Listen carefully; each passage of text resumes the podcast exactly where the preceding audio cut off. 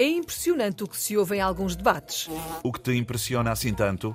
Há líderes partidários que defendem hoje uma coisa e ontem tinham defendido outra completamente diferente. Claro, e amanhã vão defender outra ainda. Mas porquê? Porque se esforçam por se adaptarem ao que os eleitores querem ouvir em cada momento. E isso não é andar a fazer cambalhotas e flic-flaques? Sim, é. E depois, estamos em ano de Jogos Olímpicos. A ginástica sempre foi um dos pontos altos.